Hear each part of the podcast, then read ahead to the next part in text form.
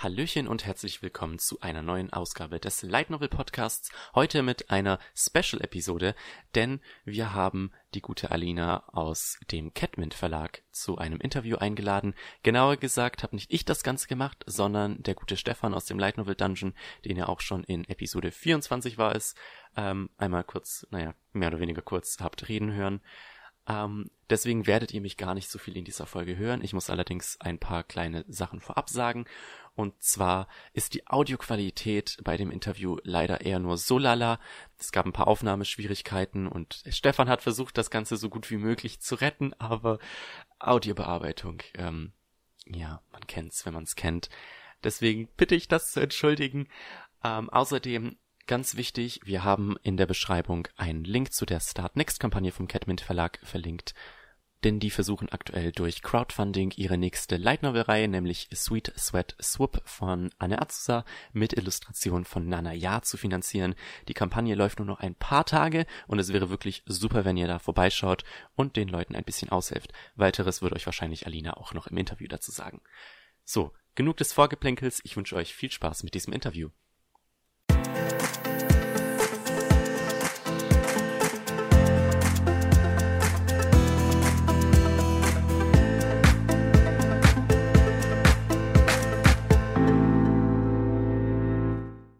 Herzlich willkommen an die lieben Zuhörer, die heute für diese Ausgabe des Light Novel Podcasts eingeschaltet haben. Heute mit einer ganz speziellen Episode. Heute nur meine Stimme hier zu vernehmen. Ich bin der Stefan vom Light Novel Dungeon und heute haben mich einen Gast geladen zu einem Interview, nämlich die Alina Quina. Hallo. Die Alina ist die Gründerin und Verlegerin des Catman Verlags aus Österreich. Und warum sie hier ist, im Grunde der Catman Verlag verlegt auch deutschsprachige Light Novels. Ansonsten schreibt sie auch selber Bücher und ist ausgebildete Konditorin. Das stimmt. Ist schön, dich hier zu haben. In meinem eigenen Wohnzimmer, aber ich bin schön hier zu sein. wir, wir, tun mal so, als wären wir in einem Raum, aber wie Corona-bedingt halt immer, ja, findet das Ganze natürlich über, über eine Internetverbindung statt. Corona-bedingt, distanzbedingt. Ja, wäre vermutlich auch nicht anders begangen. Also ich wohne jetzt selber nicht so weit weg, aber weit genug weg, dass es sehr viel Aufwand machen würde, bis da runterzukommen. Wir schaffen das. Willst du dich unseren Lesern, Zuhörern kurz vorstellen? Sehr gern. Also Hallo, ich bin die Alina. Ich bin 26 Jahre jung. Ich habe zwei Katzen, für die ich auch gerne mal meinen Polster in der Nacht aufgebe, die nur drauf schlafen. Und grundsätzlich, was gibt's Wichtiges über mich zu sagen? Eigentlich nicht viel. Ja, ich habe noch zwei Kinder, durch die ich dann halt eben auch Kinderbücher zu schätzen gelernt habe. Man glaubt gar nicht, wie toll manche Kinderbücher eigentlich sein können. Ich meine, so für mich privat lese ich vielleicht immer noch mal gerne einen Roman oder Light Novels und nicht unbedingt Kinderbücher, aber sie sind schon sehr cool. Ich meine, ich bewege mich halt momentan noch viel in der Kinderbuchszene und es gibt schon sehr süße Sachen. Noch so ein paar ähm, allgemeine Fragen vorweg. Ich, ich habe hab dich ja schon kurz vorgestellt. Du bist ausgebildete Konditorin. Ja. Machst du natürlich so Torten und Gebäcke und so ganz tolle Sachen. Ich meine, bevor wir uns dem Verlag widmen, willst du vielleicht den Zuhörern einfach mal erzählen, was du einfach am Konditorenjob besonders gern gemacht hast, was dich so ein bisschen gereizt hat daran? Ja, also ich esse gerne, so ganz grundsätzlich. Und ich esse gerne Süßes. Und wenn man es selber macht, ist es im Endeffekt billiger. Nein, also ich, ich habe in vielen Bereichen, vor allem halt in der Lehre natürlich gearbeitet. Und ich habe dann eben wegen der, wegen der Schwangerschaft, deswegen ich dann nachher auch dann aus dem Job rausgegangen bin, lange in der Pralinenproduktion gearbeitet, weil das halt einfach die leichteste Arbeit war in meinem Betrieb. Und es hat schon sehr viel Spaß gemacht. Also ich glaube gerade als Konditor, weil in der Berufsschule bei uns in Österreich zumindest lernt man, was Pralinen betrifft, jetzt nicht ganz so viel. Und wenn man dann wirklich in der Pralinenproduktion selbst arbeitet, ist es nochmal eine Herausforderung, wenn man noch relativ neu ist in dem Beruf, aber es hat schon sehr sehr viel Spaß gemacht. Ich weiß, dass ich noch viel dazu lernen kann, vor allem auch was, was Handgriffe und Schnelligkeit und das Ganze betrifft. Aber es macht schon sehr viel Spaß.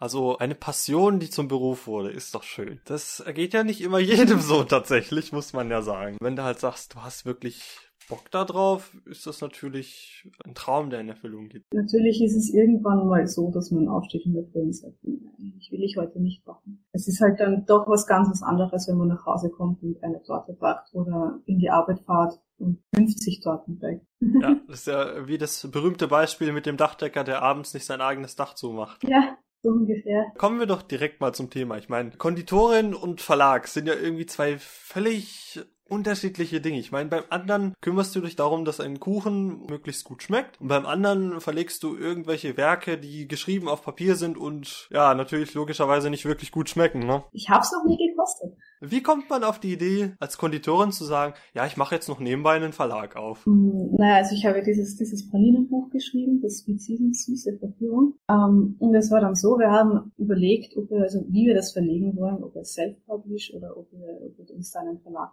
suchen. Und ich habe mich dann ein bisschen umgeschaut. Und wir haben dann irgendwie keinen Verlag gefunden, wo wir gesagt haben, für uns, da verdienen wir genug. Ich meine, es ist jetzt nicht so, dass das größere Verlage unfair sind, absolut nicht. Die Preise sind natürlich gerechtfertigt, was da rauskommt dann im Endeffekt. Aber für das, dass wir das Geld quasi für den Druck schon hatten, haben wir gesagt, okay, wir drucken selbst und haben dann im Endeffekt mehr davon. Und wir wollten es dann halt einfach im Self-Publish rausbringen und dann habe ich mir gedacht, okay, warum nicht auch andere Projekte verlegen? Und so im, im letzten Moment noch, bevor wir das Paulinenbuch drucken konnten, hey, nein, wir machen einen Verlag, schnell noch ein Logo, wir klatschen jetzt das Logo drauf, wir sind jetzt ein Verlag, sind dann auch zur Wirtschaftskammer gefahren, haben das angemeldet. Jetzt habe ich einen Verlag.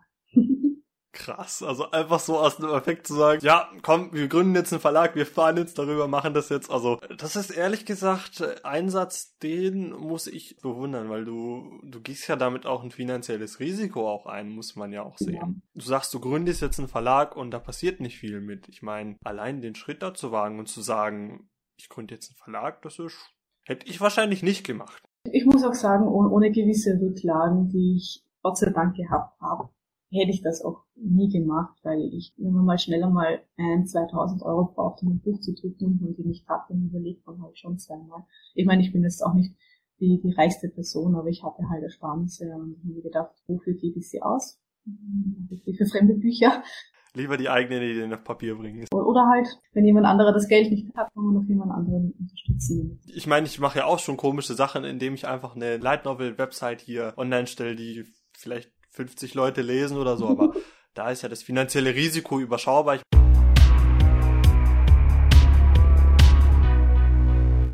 Warum wir ja eigentlich hier sind, sage ich mal, ist natürlich, um über deinen Verlag äh, Catmint zu reden und über das Kleinverlagswesen. Aber es wäre jetzt halt zuerst einmal sinnvoll, denke ich mal, dass du Lesern, Zuhörern einfach mal deinen Verlag vielleicht kurz vorstellst. Was, was bringt ihr da so raus? Was habt ihr so im Angebot? Also wir sind grundsätzlich spezialisiert auf, auf illustrative Projekte. Das heißt, von eben Kochbüchern, die illustriert sind, über den Light Novel, Comics und Kinderbücher, alles, wo Möglichkeit Zeichnungen drin sind, das verlegen wir. Wichtig ist halt, dass ähm, die Bücher einen, einen Plot haben, also zum Beispiel reine Artbooks würden wir nicht machen, auch wenn sie sehr schön sind. Also es muss halt immer eine Geschichte dahinter stecken. Und wenn es dann auch quasi nur so eine Art Bilderbuch für Kinder wäre, das würde dann schon reichen. Theoretisch ja. Wir haben ja aktuell schon ein, kein Bilderbuch, aber ein Kinderbuch, ein voll illustriertes von der Alina Prost, äh, auch unter Lunaris zu finden auf Instagram und so. Ist auch ein Kinderbuch. Das war dann dieses Astro Cats and Dogs, was ihr da im Angebot habt? Genau, also es ist. Eine Reise zum Mond. Empfohlen mhm. für Kinder von zwei bis sieben Jahren. Eine Frage, die sich mir schon länger stellt. Man guckt auf die Seite, der Verlag heißt Catmint. Wie kommt man auf die Idee, seinen Verlag als Katzenminze zu betiteln? Ich habe früher, wie ich noch mehr zum Backen gekommen bin, die ganzen Sachen fotografiert und auf Instagram als Catmint Kitchen veröffentlicht dass ich auf Katzen stehe. Also die Leute, die mich kennen, ich muss man da jetzt nicht noch einmal extra hervorheben, die wissen das. Und dadurch, dass ich halt in den ganzen Bäckereien aus verschiedensten Gründen hauptsächlich veganes Zeug gebacken habe, war halt auch irgendwo diese Naturverbundenheit gegeben. Und da habe ich halt dann versucht, Katze und die Natur zu kombinieren. Und Minze ist halt eine Pflanze. Und das war halt dann die Katzenminze. Der gebräuchliche Name war halt Catnip. Aber ich fand Cat Mink klang einfach schöner und es ist dann auch zu googeln einfacher, ganz ehrlich. ja, ich meine, wir sind ja auch im Light Novel Dungeon schön in diese Suchmaschinenoptimierungsfalle reingedappt. Da ist Catmint sicher die bessere Variante als Catnip zu nehmen. Aber ich finde das Logo wirklich sehr ansprechend. Das ist minimal gehalten, aber man kennt es relativ schnell, muss man sagen. Wir haben es ja vor kurzem geändert. Ich weiß nicht, ob du das schon mitbekommen hast. Es ist mittlerweile blau. Also es ist mittlerweile blau. Ja. Das habe ich nicht gesehen. Nee, ich war jetzt gerade noch auf der Webseite am Surfen. Ja, das müssen wir erst alles umstellen. Wir haben es vor ein paar Tagen erst auf Facebook und Instagram vorgestellt. Hat sich dann diese Katze dann auch geändert oder bleibt die, wie sie ist? Nein, die hat sich auch geändert. Die hat sich auch geändert. Aber eine Katze ist weiterhin Ja, eine Katze ist weiterhin drauf. Es war halt, das erste Logo war halt, wie gesagt, eine Schnell-Schnell-Aktion, weil wir das eben fürs Buch gebraucht haben, dass wir unbedingt schon schnell drucken wollten und schnell Verlag gründen, schnell, wir brauchen ein Logo. Und wir waren halt einfach nicht hundertprozentig zufrieden damit und darum habe ich mich dann entschlossen, dass das jetzt geändert wird, weil wenn nicht, wenn nicht jetzt, dann wann. So sagt ja auch schon ein sehr bekanntes Musikstück. Ganz genau. Jetzt hast du mir die eine Frage tatsächlich schon vorweggenommen. Ich werde sie trotzdem nochmal stellen. Der Webseite kann man ja ganz genau entnehmen, dass ihr euch ja auf illustrative Projekte konzentriert. Das heißt, du hattest ja vorhin schon erzählt, da müssen Bilder dabei sein, aber habt ihr dann da feste Kriterien, wie viele Bilder das sein müssen oder worum geht's euch dann da genau? Zum Beispiel ein Roman, wo es hin und wieder mal ein Bild drinnen ist oder sowas wie, wie Terry Pratchett zum Beispiel, die sehr gute Bücher sind. Aber sowas würden wir jetzt nicht verlegen. Also es muss halt wirklich schon theoretisch um die Bilder gehen. Light Novels sind da halt dann die Katzen da schon sehr am Rand, aber es ist halt dann doch noch sehr also die Bilder gehören da halt einfach dazu. Aber ein, ein Werk, das theoretisch auch ohne Bilder funktionieren würde, würden wir jetzt nicht aufnehmen. Ja, eben, ich wollte nämlich dann direkt als nächstes fragen, ihr habt Light Novels im Angebot, was ja schon, wenn man so den, die Ausrichtung des Verlages betrachtet, passt eine Light Novel als, äh, ich sag mal, als Prosa ja eigentlich nicht so ganz in das Verlagsprogramm. Ich weiß, natürlich, eine Light Novel zeichnet sich natürlich dadurch aus, dass äh, Bilder im Manga-Stil vorhanden sind, aber die bilden ja natürlich nur einen ganz kleinen Teil. Ist dann die Anna auf dich zugekommen, also die Autorin von der Serie, zum Beispiel von Ass of Bike, oder wie kam das dann zustande? Ja, andersrum, wir waren auf der, was war das für eine Con? Ich glaube, die Doku 2018, wenn ich mich jetzt nicht irre. Und ähm, mein, mein Stammhelferlein, der halt damals auch noch mehr in den ganzen Verlag integriert war, ist dann durchgegangen, hat sich angesehen, dass es so viele Leute gibt und hat dann eben an den Stand gefunden und ist da irgendwie auf sie zugegangen, hat sie voll mit unserem Verlagskonzept. Ich war leider nicht dabei. Und dann ist er zurück an den Stand gekommen und hat gesagt, hey, ich habe jemanden gefunden, die macht voll coole, coole Light Novels mit schwulen Ärschen auf Fahrrädern. Und ich habe das gehört und habe mir gedacht, oh, das ist ein Traum, das will ich machen. Und dann haben wir uns im Endeffekt zusammengeredet. Es hat von Anfang an irgendwie gepasst und dann haben wir das verlegt. Und ich bin Anne auch bis heute einfach sehr dankbar, weil sie in Wirklichkeit unser erstes fremdverlegtes Projekt in den Verlag gebracht hat und ich konnte einfach durch ihre Projekte sehr viel lernen, was den Verlag betrifft, weil wir immer noch ein Kleinstverlag eigentlich sind. Und das fand ich schon sehr schön. Ja, das klingt auch so ein bisschen nach einer äh, sehr interessanten Geschichte und so ein bisschen, der Zufall hilft so ein bisschen mit, dass, dass ihr euch irgendwie gefunden habt, sage ich mal, oder so. Und ich sag auch so, die Auswahl von Boys Love in dem Sinne, ist jetzt auch keine schlechte. Ich meine, ich sehe es ja im Manga-Markt schon doch eher mal. Mir sind die Gründe nicht bekannt. Ich bin jetzt kein Boys Love-Fan oder so, das aber. Das sagen sie alle. Nein, ich meine, ich meine das tatsächlich ernst.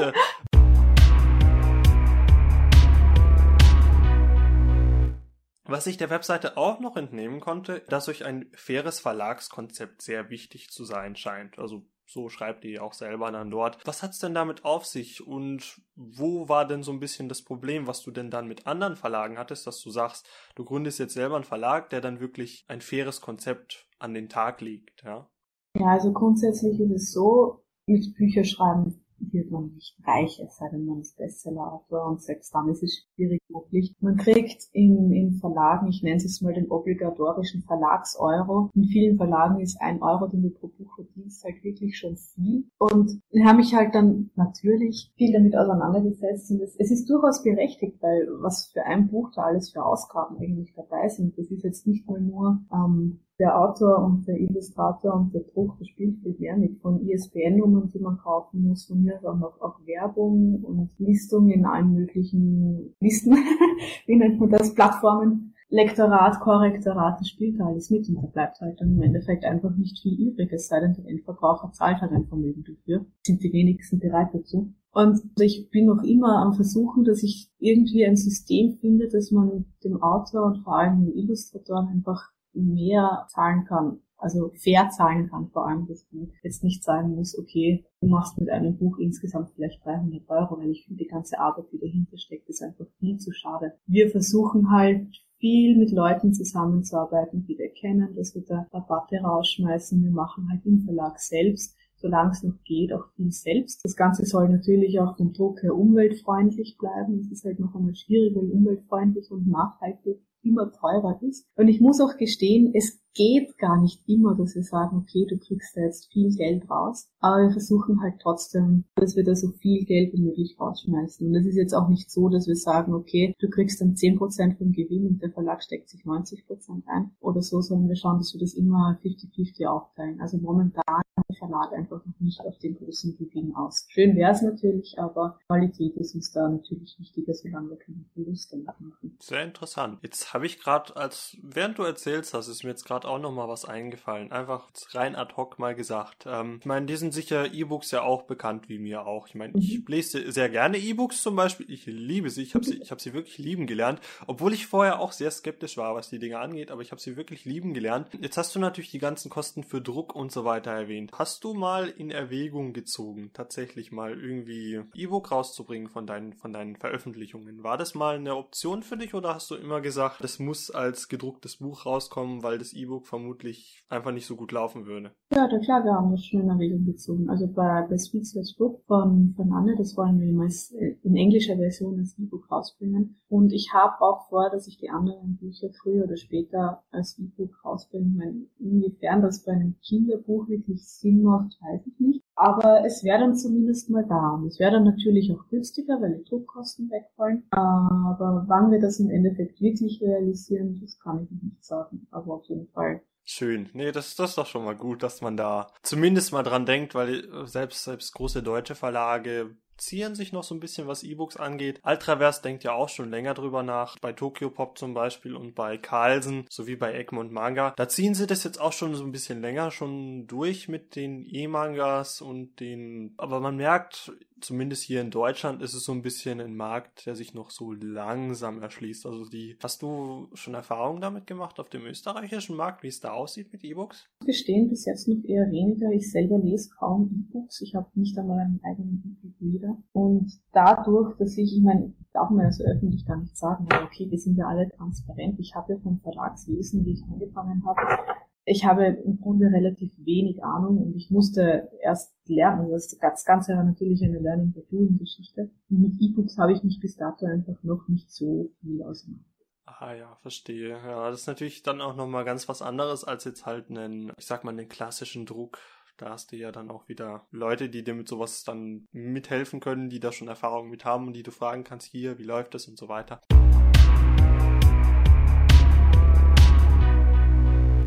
Machen wir doch direkt weiter mit der nächsten Sache. Ich meine, du hast ja schon vorhin erwähnt in deiner kleinen Geschichte, wie ihr auf die Anne gestoßen seid, die dann bei euch As of Bike rausgebracht hat oder veröffentlicht hat. Aber wie kann man denn Bücher oder Ideen an euren Verlag ranbringen? Also wie macht ihr das? Wie akquiriert ihr da Ideen? Wie kommt ihr da auf Ideen? Na, also es ist grundsätzlich so und das steht auch so auf unserer Verlagswebseite, dass wenn jemand eine Idee hat oder von mir ist auch schon ein fertiges Buch, das verlegt werden soll, schreibt er uns im Grunde einfach einfach nur. Und ich meine, wir sind da auch sehr locker. Es, es kommen tatsächlich viele Bewerbungen rein mit sehr geehrte Damen und Herren, weil man natürlich nicht weiß, wer dahinter sitzt. Aber ja, im Grunde, wir sind alle sehr locker und wenn da jetzt ein kompletter Anfänger, sage ich jetzt einmal ganz frei heraus, uns schreibt, dann versuchen wir den so zu behandeln wie jemanden, der schon jahrelang Bücher schreibt und schon an viele Verlage geschrieben hat, weil jeder fängt dann mal klein an genauso wie wir im Grunde. Und wir wollen halt einfach mit allen auf einer Wellenlänge sein. Und wir sind dann auch nicht der Verlag, der sagt, okay, wir nehmen dein Buch nicht um Tschüss, sondern wir sagen auch warum oder was wir anders machen würden, so,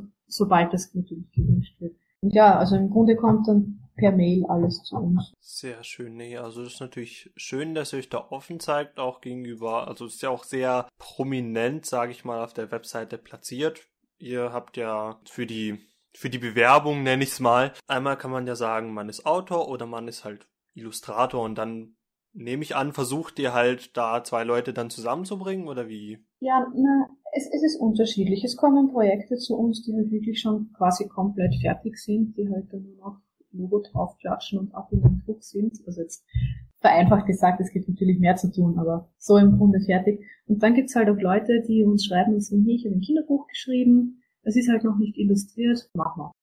Und dann sucht ihr halt quasi den passenden Illustrator dazu. Genau, also natürlich immer mit Absprache vom Autor, weil im Endeffekt sollte der Autor oder die Autorin, ich sage es halt einfach vom Autor, ich hoffe, das ist für alle weiblichen Zuhörer und Leser okay.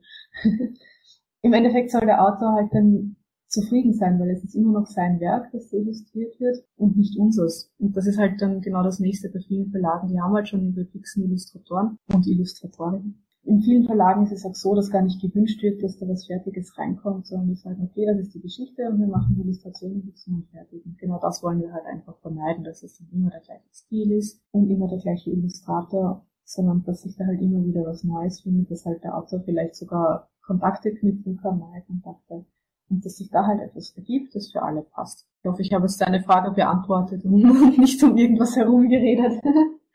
Also ich finde es auch wirklich ganz interessant, was du sagst, weil eigentlich, wenn du das aus einer aus einer Perspektive einer Verlagsmarke betrachten würdest, sage ich mal, dann ist man als Verlag ja normalerweise so habe ich es zumindest erlebt, sage ich mal, auch wenn ich kein Verleger bin. Man ist ja als Unternehmen eigentlich sehr darauf bedacht, dass man nach außen in ein sehr kohärentes Bild abgibt, also möglichst eins, was gut zusammenpasst. Das endet dann halt auch damit, dass dann halt die Illustrationen relativ gleichförmig dann auch aussehen. Dass ihr dann sagt, das muss mehr zum Werk passen als zu unserer Marke, das finde ich sehr interessant, weil es kann euch natürlich auch, wenn man es jetzt ganz, ganz kritisch betrachtet, kann euch das natürlich dann auch irgendwann, ich sag mal so, in den Arsch beißen. Jetzt mal ganz äh, flapsig formuliert ich, ich will mich halt als Verlag nicht auf, auf illustrative Projekte spezialisieren und dann immer die gleichen Illustrationen rausbringen. Also die gleichen sind es natürlich nicht, aber immer im gleichen Stil, sondern ich versuche halt in einem Verlag auch eine Vielfalt zu bringen. Es ist als Verlag auch wirtschaftlich eigentlich komplett wahnsinnig, dass man so, so viele verschiedene Genres vertritt. Aber im Endeffekt ist es immer noch mein Verlag und es sind meine Interessen. Und ich denke mir,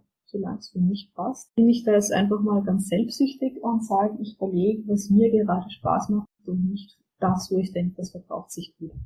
Ja, ich meine, das, das zieht sich ja so ein bisschen durch den ganzen Verlag, sieht man ja auch wirklich, weil du schon allein, wie es entstanden ist, ja, wir gehen jetzt, wir machen das so und dann wird's so gemacht, ja, und es ist halt einfach so ein bisschen, es, es passt irgendwie zusammen, finde ich. Also, auch wenn es, es ist schon mutig, sage ich mal, das so zu machen, weil du baust natürlich deine Marke dann ein bisschen anders auf, nenne ich's mal, ja. Ich muss auch dazu sagen, ich habe halt momentan nicht wirklich den Druck, dass ich davon leben muss, den Druck, dass ich ja immer noch Elternzeit heißt es in Deutschland ja bin bei uns heißt es Karenz, und da halt dann noch eine Einnahmequelle habe und ich auch jederzeit in einen gesicherten Job zurückkommen kann. Also ich muss nicht davon leben und das nimmt mir halt einfach sehr viel Stress, dass ich sagen muss, okay, es muss funktionieren, wir müssen da jetzt den großen Gewinn machen. So ist es ja nicht. Ja, das ist auch einer der Gründe, warum ich eigentlich beim Light Novel Dungeon relativ entspannt bin. Ich mache das ja auch nur nebenbei. Wir hatten es ja jetzt gerade von der wie man denn Ideen an euch herantragen kann. Jetzt, ich weiß, die Frage ist ein bisschen fies, sie ist ein bisschen schwierig, ich verstehe schon, aber habt ihr oder welche Kriterien setzt ihr denn an der Einsendung, dass ihr sagt, ähm, die, die, Idee nehmen wir oder die Idee nehmen wir nicht, dieses Manuskript passt uns und dieses nicht? Welche Kriterien setzt ihr dafür an?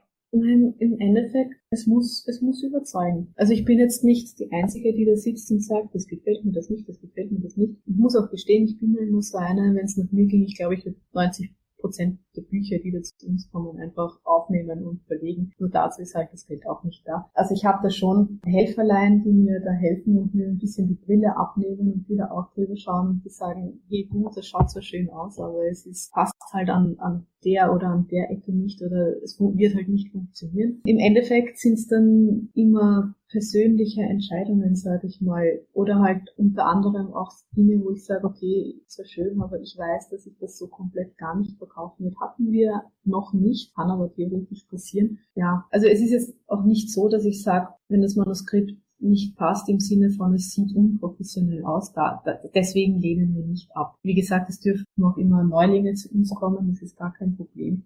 Aber wenn, wenn wir jetzt sagen, okay, uns gefallen die Illustrationen nicht und dabei muss es jetzt nicht immer heißen, dass sie schlecht sind, sondern einfach, dass sie vom Ziel her uns persönlich nicht zusagen, dann ist es für uns auch ein Kriterium, dass wir sagen, nein, das machen wir nicht, weil ich denke mal, was ich meinen Kindern nicht vorlesen würde, aus welchem Grund auch immer, würde ich auch nicht verlegen. Oder was ich selbst nicht lesen würde es muss jetzt nicht unbedingt ein Kinderbuch sein, falls du verstehst, was ich meine.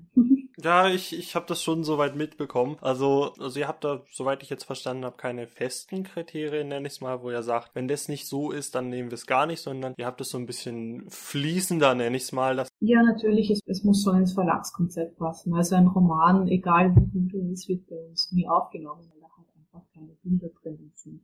Aber wenn es ein, ein Manga zu uns kommt, dann entscheiden wir schon, okay, gefällt er uns, passt der Stil zu dem, was wir jetzt gerade verlegen wollen? Ist die Geschichte gut? Und ob wir dann Ja oder Nein sagen, das kann halt wirklich viele Gründe haben. Wenn wir jetzt sagen, okay, diesen Manga nehmen wir nicht, dann kann das entweder sein, weil Illustrationen nicht passen, weil sie halt von mir aus anatomisch nicht korrekt sind oder weil sie uns jetzt gerade vom Stil nicht passen oder weil wir wissen, okay, jetzt gerade ist für uns einfach nicht die Zeit für einen Manga. Es kann auch sein, dass wir sagen, okay, von der Geschichte her, da ist irgendwas passiert, was irgendwie komisch ist. Es kann viele Gründe. Wie gesagt, das muss nicht einmal heißen, dass es schlecht ist. Da haben auch schon wirklich gute Projekte abgelehnt. Es liegt dann einfach sozusagen daran, dass es halt für dich nicht reinpasst, sage ich. Ich habe auch schon Dinge abgelehnt, die ich sehr gerne verlegt hätte, aber das waren halt dann, wie gesagt, meine Helferlein, die mir dann gesagt haben, schau lieber nicht, weil wirtschaftlich gerade nicht oder Manga funktioniert jetzt gerade nicht für uns oder hat unterschiedliche Gründe. Ihr betrachtet das Ganze dann schon wirklich aus äh, verschiedenen Sichtweisen, kann ich also festhalten. Ja, natürlich. Im Endeffekt muss es halt, wie gesagt, immer noch verkauft werden. Und wenn wir wissen, wir können das nicht verkaufen, dann tun wir weder uns noch dem, dem Autor, dem Illustrator einen Gefallen. Natürlich. Wo wir aber gerade hier von den ganzen Kriterien reden, jetzt ist mir gerade auch einfach ganz spontan nochmal was eingefallen, was ich jetzt hier einfach mal reinstreue. Einfach so eine Frage aus Interesse jetzt von mir. Du hast ja schon erzählt, du hast, du kriegst teilweise schon relativ fertige Manuskripte mit Illustrationen und allem. Mhm. Hast du dann tatsächlich mal so ein Buch genommen, wenn du gedacht hast, okay, das könnte jetzt was sein? Hast du das Buch mal genommen und es tatsächlich mal deinen Kindern vorgelesen? Ja, klar. Also wie gesagt, zum Beispiel äh, Astropets and Dogs steht bei uns auf dem Bücherregal, also quasi als privat gekauft, sage ich mal. Bei vielen Sachen, also jetzt zum Beispiel für, bei Kinderbüchern ab sieben ist es halt noch relativ schwierig, weil meine Kinder sind jetzt zwei Jahre und, und sechs Monate alt. Das ist halt mhm die Auffassung ist halt noch nicht so, dass sie mir dann sagen können, hey, ja, voll gutes Buch, sondern entweder sind sie interessiert oder halt nicht. Also bei der Zweijährigen und Sechsjährigen, der wird es wahrscheinlich nur abhübschen. Interessant. Wird sich also der Verlag dann auch weiterentwickeln, wenn die Kinder größer werden?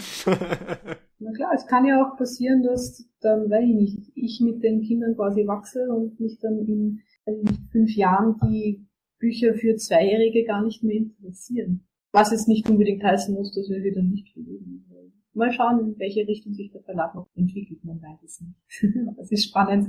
Jetzt hast du natürlich vom Verlagsgeschäft mehr Ahnung als ich jetzt, weil ich habe keine Ahnung vom Verlagsgeschäft.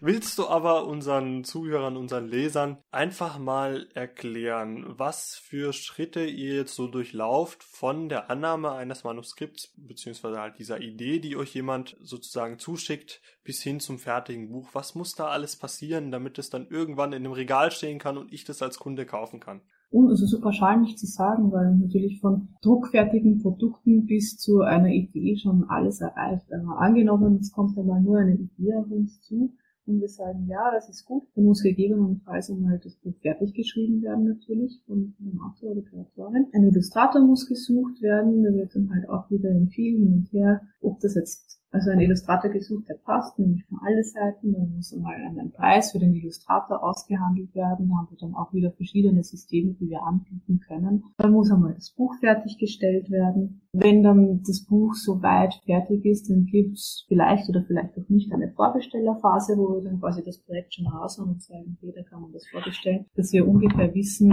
in welche Auflage wir drucken werden. Dann wird das Buch gedruckt, in einer Druckerei natürlich. Wenn das dann bei uns da ist, also ein Release-Datum wird dann natürlich auch noch gesetzt und ja, im Endeffekt, sobald das Buch gedruckt ist, ist es dann und das Release-Datum da ist, können wir es bestellen lassen und aussenden. Also es ist jetzt eigentlich keine große Hexerei. Es ist wie wenn man eigentlich einen Sticker in Auftrag gibt und druckt. Ich meine, es kommt natürlich auch auf die Größe des Buches an, aber wenn du bei einem Leitnovel zum Beispiel muss halt dazwischen auch noch ein, ein Korrektorat passieren und ein Lektorat, was jetzt bei wortlosen Bilderbüchern nicht unbedingt der Fall ist. aber wie gesagt, es kommt halt von den Schritten her auch immer ein bisschen auf das Genre an. Ah ja. Auf jeden Fall schon mal gut, um sich so einen kleinen äh, Überblick zu verschaffen, weil so jemand wie ich, der, der weiß halt nur so ungefähr, wie das immer funktioniert. Deswegen wollte ich auch unbedingt diese Interviews mal auf jeden Fall mal führen. Einfach damit auch zum einen ich, weil es mich selber total interessiert, wie es funktioniert, zum anderen damit unsere Zuhörer, Zuschauer, halt unsere Leser, nenne ich es mal, damit die auch mal zumindest so, so einen groben Überblick mal kriegen, wie das Ganze denn funktioniert von ich habe eine, ich habe so ein bisschen was geschrieben, von bis zu es ist jetzt ein fertiges Buch, wenn es tatsächlich tatsächlich angenommen wird.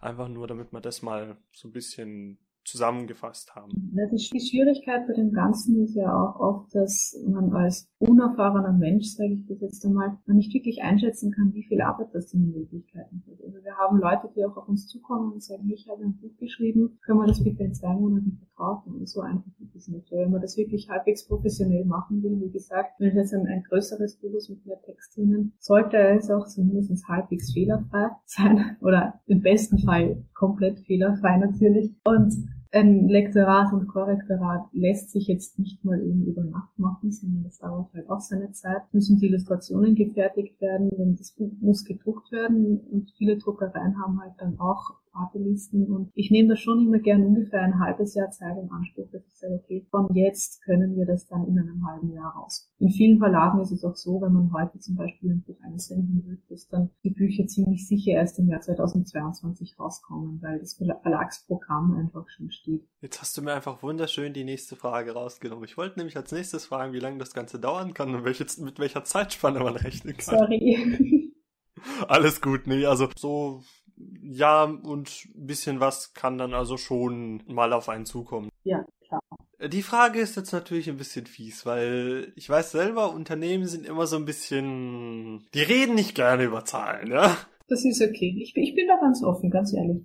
Du bist, du bist da ganz offen. Das ist schön. Deswegen, ich habe die Frage jetzt einfach mal reingenommen. Ich hätte dir aber hier wirklich offen gelassen, ob du sie wirklich beantworten willst oder nicht und wie genau du es beantworten kannst oder willst. Geht natürlich drum, was kostet denn für einen Verlag dieses Verlegen ein von so einem Buch, so je nachdem was. Klar ist mir jetzt auch klar, ob es eine Light Novel ist oder eine äh, so ein Kinderbuch spielt natürlich eine Rolle, weil das eine ist dicker, das andere dünner. Aber mit was für Kosten kann man denn bei so einem Verlag ungefähr rechnen? Das ist natürlich auch kaum komplett unterschiedlich. Also ich sage jetzt einmal für den Druck alleine, wir drucken momentan 500er Auflagen. Normalerweise ist natürlich auch von Buch zu Buch unterschiedlich, aber grundsätzlich sind es Auflagen von 500 Stück. Und da kann man vom Druck her mit den halbwegs oder mit den umweltfreundlichen Druckereien je nach Buch zwischen 1000 und 3000 Euro rechnen, sage ich jetzt mal. Kommt natürlich dann auch wieder auf die Größe des Buches an, ob Hardcover oder nicht. Da spielt halt einfach sehr viel mit. Dann ist halt auch die Frage, haben wir die Illustratorenkosten? Weil zum Beispiel bei, bei Astro Cats and Dogs war das so, dass das Buch schon relativ fertig in uns gekommen ist. Da war Illustrator und Autor, das war halt einfach die gleiche Person. Bei, bei Sweet Sweat Zug zum Beispiel, da haben wir, ich weiß nicht, ob ihr das mitbekommen habt, aber da hatten wir ein offizielles Gesuch und da ist dann zum Beispiel die Illustratorenposten schon wesentlich teurer. Und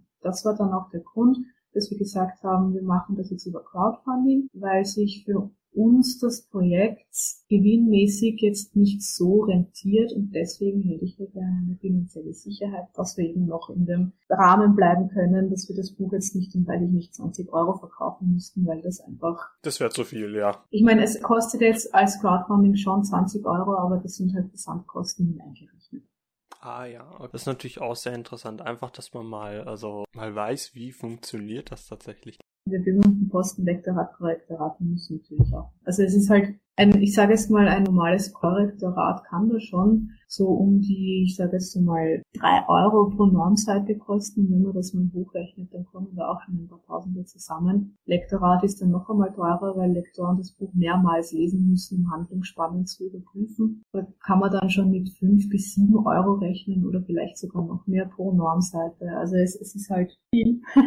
und deswegen sage ich ja auch, dass wenn sich Leute aufregen, ich bin bei einem Verlag und da verdiene ich fast nichts pro Buch. Es ist durchaus gerechtfertigt. Jetzt muss ich natürlich mal nachfragen, weil ich habe keine Ahnung. Ich einfach damit auch die Leser, Zuhörer das verstanden haben. Du hast jetzt da gerade von der Normseite geredet. Was muss ich mir darunter vorstellen? Ist das eine bestimmte Größe oder irgendwie? Was ist eine Normseite? Ja, also eine Normseite ist grob gesagt einfach eine Seite mit vordefinierter Schrift, vordefinierter Schriftgröße, dass halt alles gleich ist, dass die Leser, die also Korrektoren und Lektoren den Preis berechnen können, weil wenn die jetzt zum Beispiel ein Word-Dokument kriegen mit Schriftgröße 8, dann ist das natürlich eine ganz andere Seitenanzahl, als wenn sie da jetzt grob gesagt Schriftgröße 24 kriegen. Und man hat halt dann eben diese Normseiten eingeführt, damit man die Preise für alle gleich berechnen kann. Okay, das erinnert mich dann so ein bisschen an die, an die Aufsätze in der Schule, wo es dann heißt, das muss Areal 12 sein Genau. Dem Zeilenabstand und den Rändern. Im, Im Grunde ja. okay, verstehe. Gut, einfach nur damit wir diesen Begriff einfach auch mal abgeklärt haben, weil es mir jetzt gerade aufgefallen ist. Ich habe überlegt, was soll das sein, aber Sorry.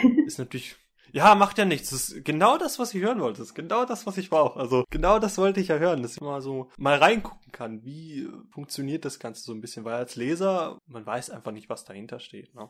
Ja, natürlich. Jetzt nochmal eine Frage, die sich ein bisschen ums Geld dreht. Wie habt ihr eure bisherigen Veröffentlichungen denn finanziert? Also kam das dann von dir oder wo? Man muss ja irgendwo Geld herkriegen, ja? Ja, also wie, wie gesagt, Sweets wird's gut machen, weil sie das Crowdfunding, weil sie, also auch nicht komplett, also der größte Teil wird über das Crowdfunding finanziert, sage ich jetzt einmal. Aber ansonsten ist es halt einfach Geld, das im, im Verlagsbudget schon da war. Angefangen habe ich natürlich mit meinem Privatgeld, ist eh klar. Aber ja, wenn das Geld vorhanden ist, wird gedruckt. Wir machen dann natürlich auch äh, Vorbestellerphasen, damit wir eben die, die Auflagengröße bestimmen können. Das heißt, da kommt dann schon mal ein bisschen Geld rein, bevor wir das Buch überhaupt drucken können. Aber im Grunde ist ja ein Verlag dazu da, dass es vorfinanziert wird. Und wenn ein Verlag kein Geld hat, dann kann man auch kein Geld reinstecken, ist eh klar. Und wie gesagt, ein Verlag ist dafür da, dass der, der Autor und der Illustrator oder wer auch immer an dem Buch gerade arbeitet, dass eben für die genau keine Kosten entstehen. Also ist grundsätzlich auch wichtig zu sagen, weil ich kriege immer wieder die, die Frage, wie viel kostet es, ein Buch für euch zu verlegen?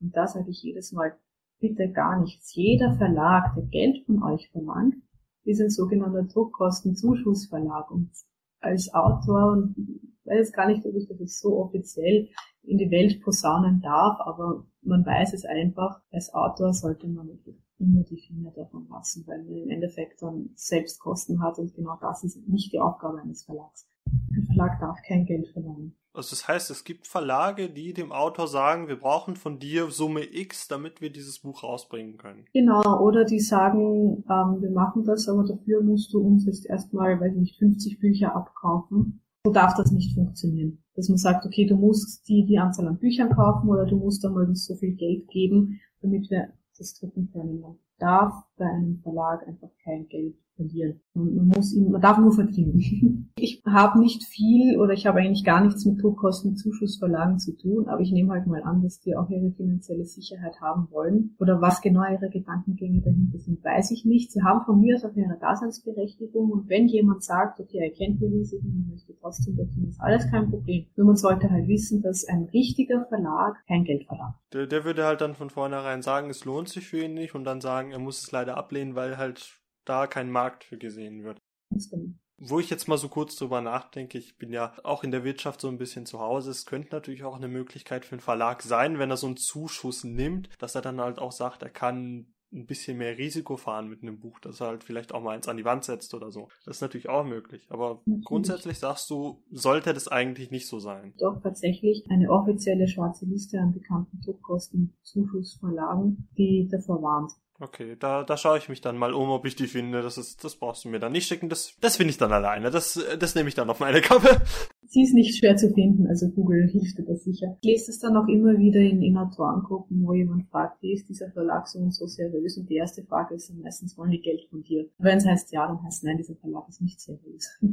Okay, das ist natürlich auch sehr, sehr interessant für die Leute, die vielleicht selber mal was schreiben wollen hier. Das ist natürlich gut zu wissen auf jeden Fall. Das, man merkt so ein bisschen, man kriegt was mit.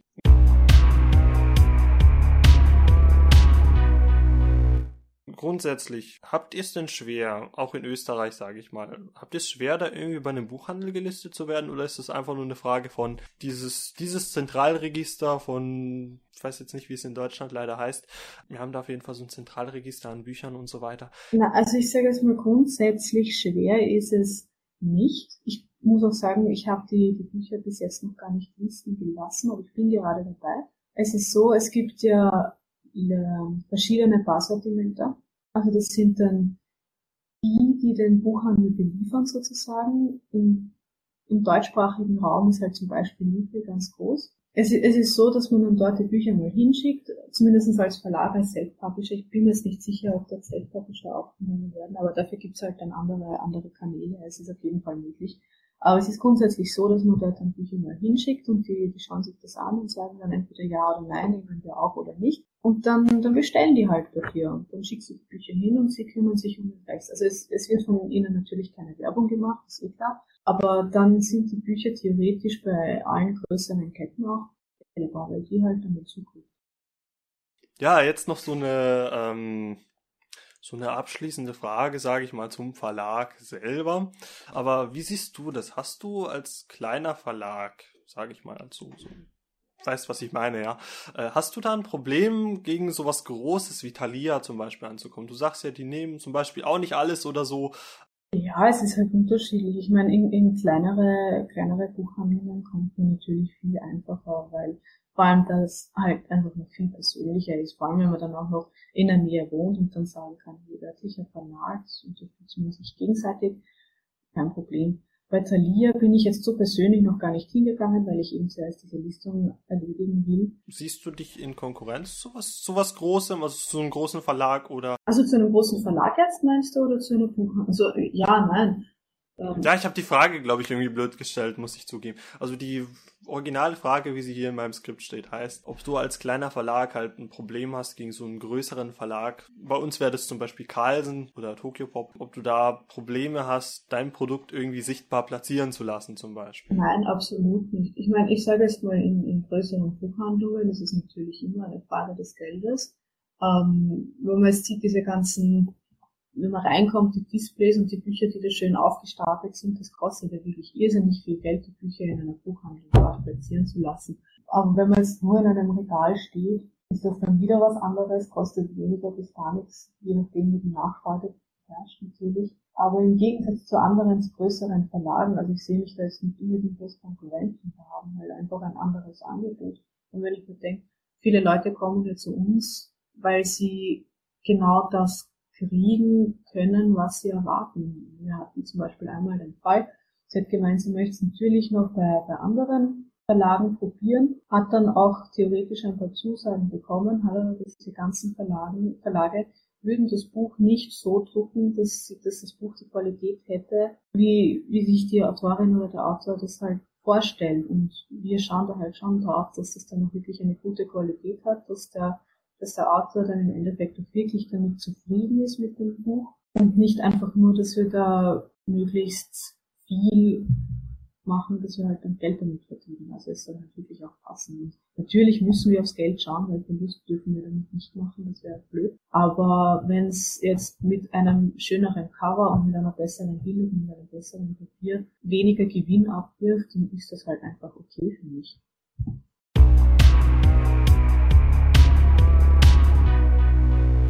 So viel mal zum Verlag von Catman selber.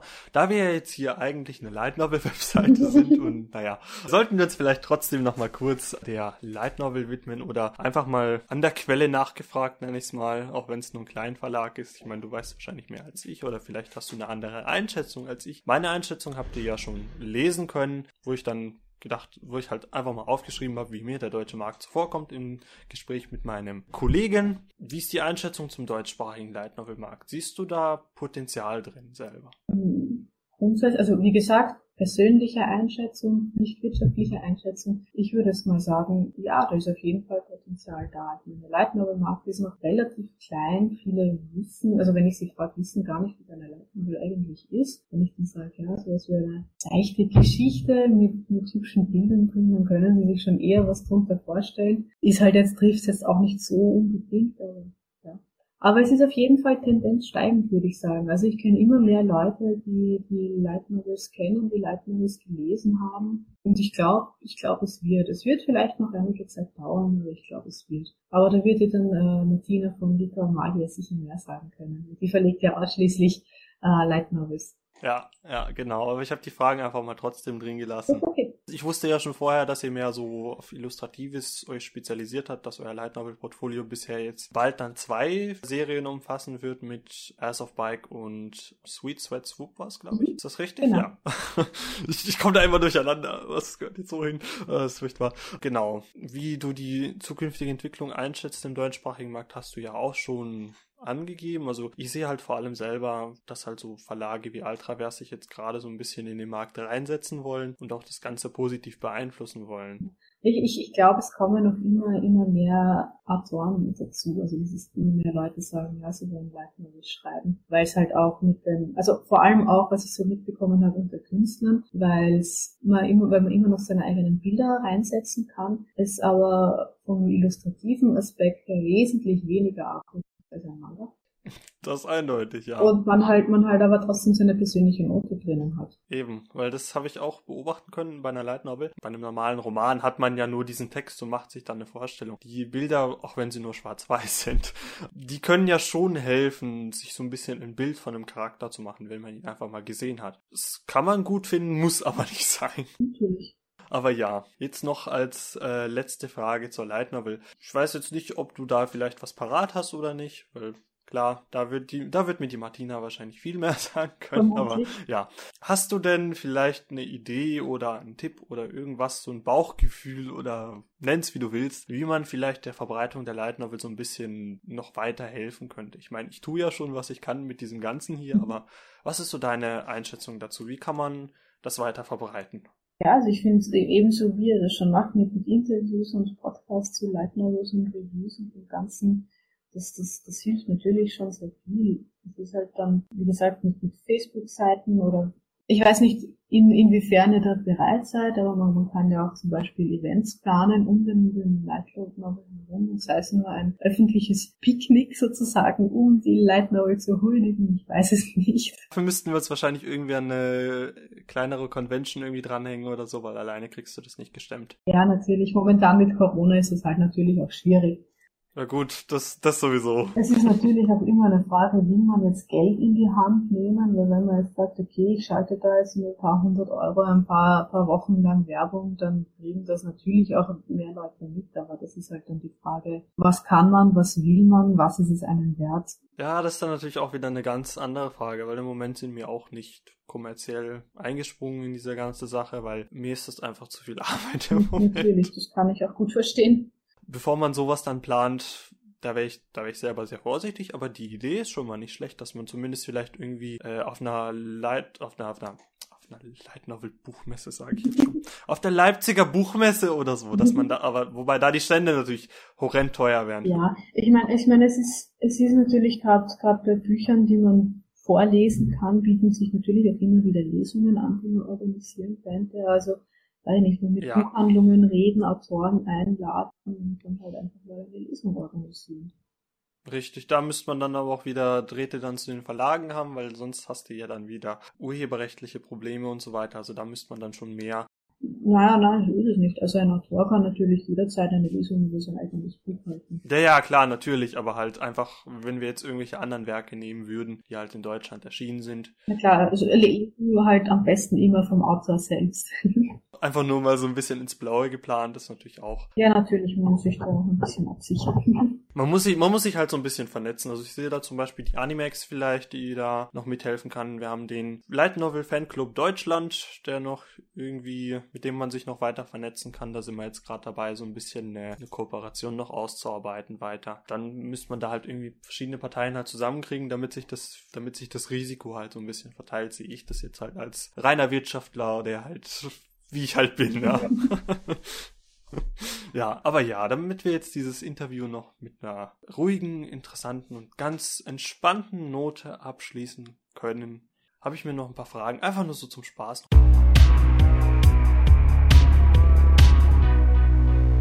Überleg dir einfach mal Folgendes. Jemand kommt auf dich zu und gibt dir die Möglichkeit, für irgendein Buch, irgendeine Serie oder irgendwas, was dir richtig gut gefällt, ein Buch zu schreiben, ein Spin-off zu schreiben oder mal ein Band oder eine Geschichte zu schreiben. Was würdest du schreiben und warum würdest du es machen?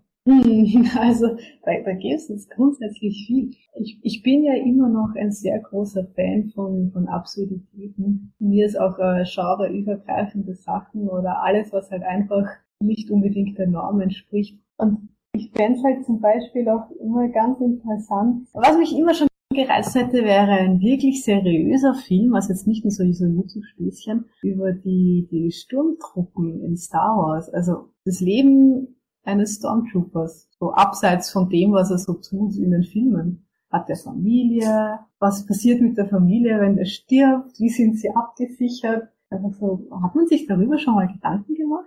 So grundsätzlich? Ja, aber Moment. Sturmtruppler sind Klone. Das heißt, haben die überhaupt Familie? Ja, eben, das ist die Frage. Haben sie Familie?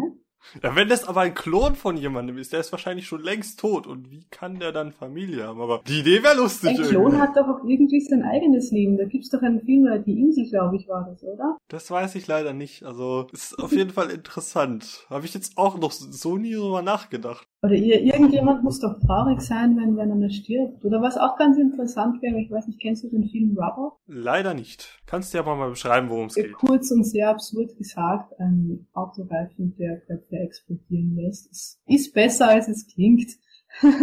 Das, das klingt so nach äh, Sharknado-Territorium. Ja, viele, viele beurteilen das als äh, Trash-Film. Ich finde, das ist absolut kein Trash-Film. Der ist hochgrandios. Aber wie gesagt, ich bin ein Fan des Absurden. Ähm, ja, wenn man den Film kennt, weiß man, dass der halt anfängt mit irgendwelche Leute, die zu einem Schauplatz kommen und dann mehr oder weniger den Film beobachten. Ich denke halt immer, was für eine Motivation haben die Leute, da hinzukommen. Also einfach mal so eine Erklärung, warum die Leute jetzt alle dort sind. Ja. Also ich sehe schon, du würdest, du würdest vermutlich am liebsten irgendwelche ganz abstrusen Drehbücher schreiben. Ja, na klar. Also ich bin, ich bin, ich meine, ich war damals als Kind ein großer Fan von den Filmen oder und ich fand die Pinguine immer super und es gibt ja dann einen, einen Spin-off zu der Serie und das finde ich halt einfach nicht so cool, wie wenn man jetzt komplett unscheinbare Charaktere nimmt und dann halt einfach mal Hintergrundgeschichten dazu erzählt. Fände ich schön. Wäre natürlich auch lustig, so, so als Kinderverfilmung oder so, wenn man sich überlegt. So, keine Ahnung, die, wobei das wahrscheinlich furchtbar langweilig wäre für die Kinder. Ich meine, die, war das nicht so, dass die Giraffe und das Nilpferd irgendwie in einer Beziehung waren oder so? Oder, oder verwechsel ich da was? Dunkel kann ich mich erinnern, irgendwas war da, ja. So ganz trocken dieses Beziehungsleben erstmal abfilmen, wie es denen täglich so ja, geht. Stimmt. Grundsätzlich wäre das eigentlich auch sehr spannend. Wäre vermutlich ein Flop an den Kinokassen, aber es wäre irgendwie lustig. Ich weiß nicht, man, man, sieht halt von solchen Filmen immer nur Happy Ends, aber man weiß einfach nie, wie es weitergeht. Ich meine, wenn man jetzt zum Beispiel denkt, da ist gerade an Shrek, da gibt's halt dann natürlich noch einen zweiten Teil, wo man halt dann sieht, wie Shrek und Fiona schon zusammen sind, wo das Leben dann weitergeht. Man kann natürlich was draus machen, das haben sie gezeigt, aber die wenigsten machen wirklich was draus. Ja, also ganz interessante Einsichten hier. Ich habe noch nie überlegt, was. Darüber muss ich jetzt erstmal nachdenken. Über den Sturmtruppler, der dann nach Hause kommt und dann ist da keiner. Weil er ja ein Klon ist und eigentlich keine Familie hat. Vielleicht können sie ja dann irgendwie nach Hause kommen, haben da Frauen und Kinder und müssen dann wieder am nächsten Tag in den schrecklichen Krieg, wo sie jederzeit sterben können. Man weiß es Ist dann aber die Frage, sind die auch alle geklont? Man weiß es nicht, aber nur weil es Klone sind, heißt das doch nicht, dass sie nicht lieben können, oder? Hm. Philosophische Fragen im Light Novel Podcast. Was ist los hier? In wissenschaftlicher Sicht sind Klone doch einfach nur Menschen aus einem Genmaterial herangezüchtet. Aber es sind halt genauso geborene Kinder, theoretisch, und haben dann ihr eigenes Leben. Und wie gesagt, ich muss jetzt nur an den Film Die, die Insel denken, wo halt dann auch die Klone in diesem abgetrennten Bereich leben, um im Endeffekt als Organspender ihr Leben zu lassen. Aber sie haben auch eigene Gefühle, können sich auch verlieben. Sind doch auch nur Menschen. Ja, das ist sehr interessant. Ich könnte jetzt wahrscheinlich noch zehn Stunden drüber reden. Ja, ich glaube, das sprengt ja den Rahmen. Über die Philosophie von Klonen und ihre Ethik. Ja, aber ich glaube, da sind wir dann, da sind wir dann wirklich. Ja. Also im Grunde wollte ich einfach nur wissen, was passiert so im Alltag eines Stormtroopers. In der Zwischenzeit ist mir nämlich auch wieder eingefallen, was ich fragen wollte. Juhu. Ja, du hast es ja irgendwie schon drei, vier Mal erwähnt oder so. Du hast ja gerade eine Subnext-Kampagne für Sweet Sweats Whoop ja. in der Mache. Ganz genau. Ich gebe dir jetzt hier die Möglichkeit, das Buch noch so ein bisschen zu verkaufen. Warum sollte ich jetzt hingehen und diese Kampagne unterstützen?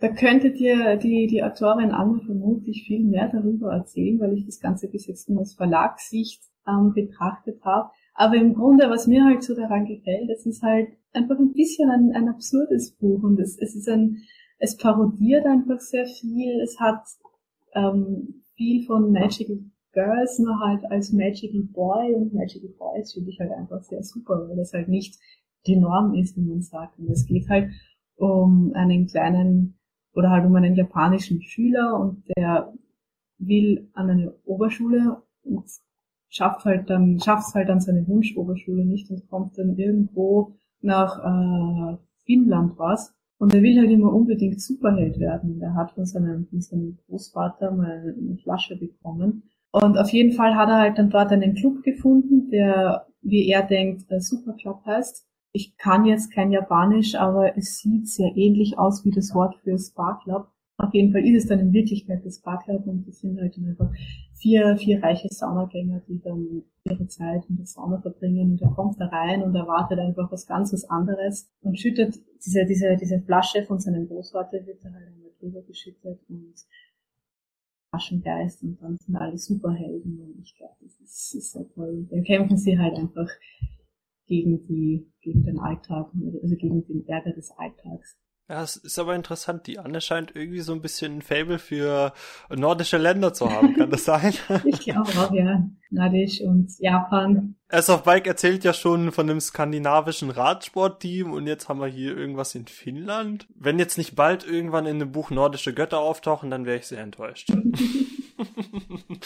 Musst es lesen, vielleicht passiert's. Ah, mit Boys Love ist bei mir irgendwie schwierig. Aber Sweet Fat ist ja kein Boys Love, das ist Magical Boy was anderes.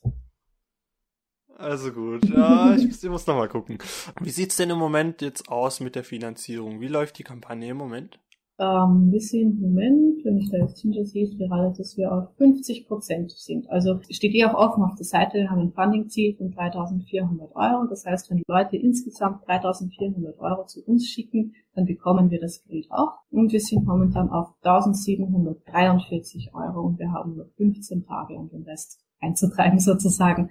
Aber ich bin zuversichtlich, dass wir das schaffen werden. Ja, also wenn der Podcast hier rauskommt, sind es natürlich nicht mehr ganz 15 Tage. Ich brauche noch ein paar Tage vermutlich, um das Ganze hier zu schneiden. Aber äh, gehen wir mal davon aus, es bleiben noch ungefähr zwei Wochen übrig. Dann habt ihr auf der Möglichkeit, ich packe euch auch einen Link äh, nochmal unten rein. Ihr könnt auf der Start Next Page einfach, könnt ihr das Buch käuflich erwerben. Für 20 Euro könnt ihr da dieses Buch erwerben. Das war vorher mal 15, wenn ihr früh genug dabei wart. Ansonsten steht hier noch dabei. Ähm, in der ersten Auflage ist dann eine limitierte Dankeskarte dabei. Wenn ihr wollt, könnt ihr da draufstehen. In den 20 Euro sind auch schon die Versandkosten enthalten und dann wird euch das direkt vor die Haustür geliefert sozusagen. Mhm. Ich hoffe, dass das für euch auf jeden Fall äh, klappt.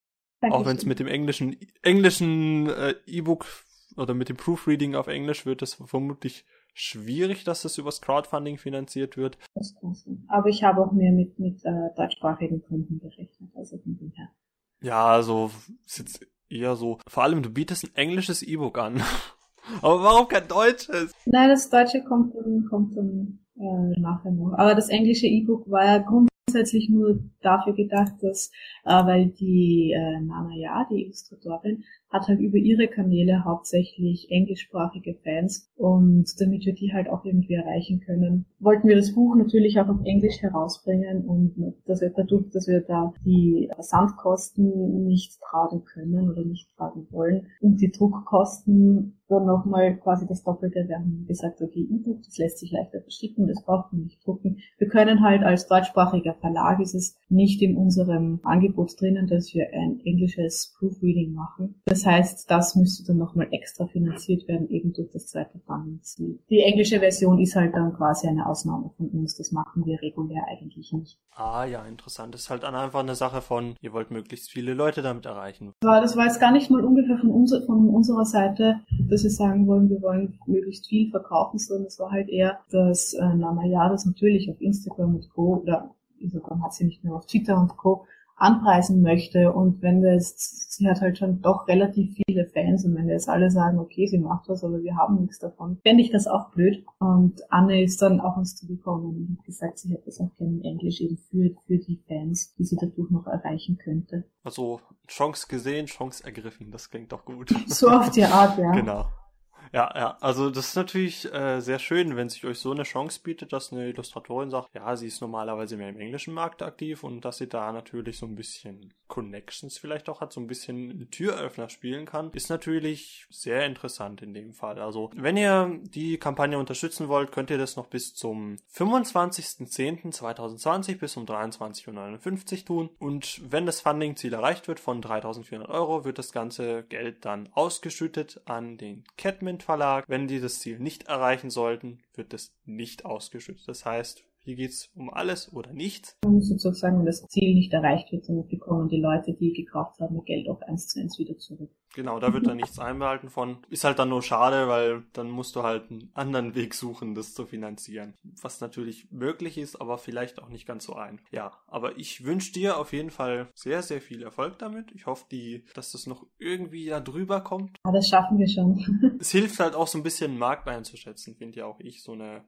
so eine Kampagne. Sowas machen ja auch äh, Game Publisher mal ganz gerne. Ja, ja. Die schätzen damit mehr ihren Markt ein, als dass sie wirklich was finanzieren darüber, ja, weil genau. finanziert ist das Ganze meistens schon. Ja, das stimmt.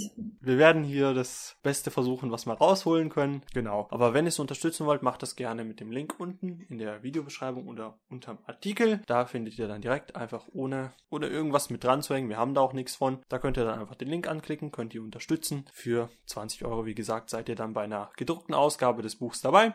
Ansonsten, wenn ihr den Light Novel Podcast unterstützen wollt, könnt ihr gerne abonnieren auf YouTube und dann verpasst ihr auch keine neue Folge mehr. Ich werde dann demnächst, ich weiß noch nicht genau, wann es dann sein wird, habe ich noch mal ein weiteres Interview vorbereitet. Mit der Martina Kalt habe ich auch noch ein Interview vorbereitet von Litera Magia. Die haben sich tatsächlich mehr auf Light Novels spezialisiert. Das heißt, die nette Dame darf ich dann auch noch mal von hinten bis vorne ausfragen, was sie denn jetzt meint zum deutschen Markt. Das wird sicher auch ganz spannend. Wenn ihr das also nicht verpassen wollt, schaut entweder auf unserer Seite lightnovel-dungeon.de oder hier auf YouTube direkt einfach abonnieren klicken, dann verpasst ihr das auf jeden Fall auch nicht. Da wird dann wohl auch eine Videovariante von erscheinen, beziehungsweise halt ein Audioformat, nenne ich es mal, als Podcast.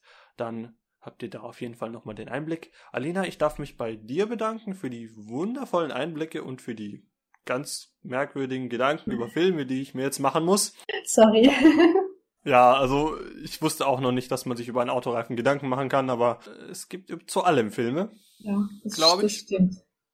Ja, also ich hoffe, dass die Kampagne für dich gut verläuft und dass der Verlag auch weiterhin wachsen kann. Ja.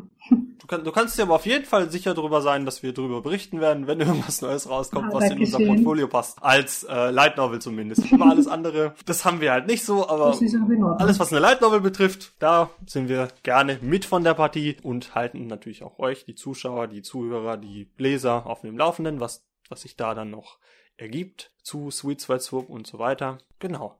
Ich danke dir, Alena, dass du dir die Zeit genommen hast. Trotz Erziehungsstress mit Kindern und allem anderen. Das war sehr interessant, was ich hier alles mitnehmen darf. Ich sage danke fürs Interview und fürs Vorstellen vom ganzen Verlag. Ja, das war auch ganz interessant, einfach weil es fürchterlich spannend ist, einfach mal so einen Einblick zu haben. Und wir sehen uns dann in der nächsten Interviewfolge, Podcastfolge. Ich weiß noch nicht, was jetzt wann genau kommt, aber ihr hört sicher nochmal von mir oder vom David. Bis dahin. Tschüss. Ciao.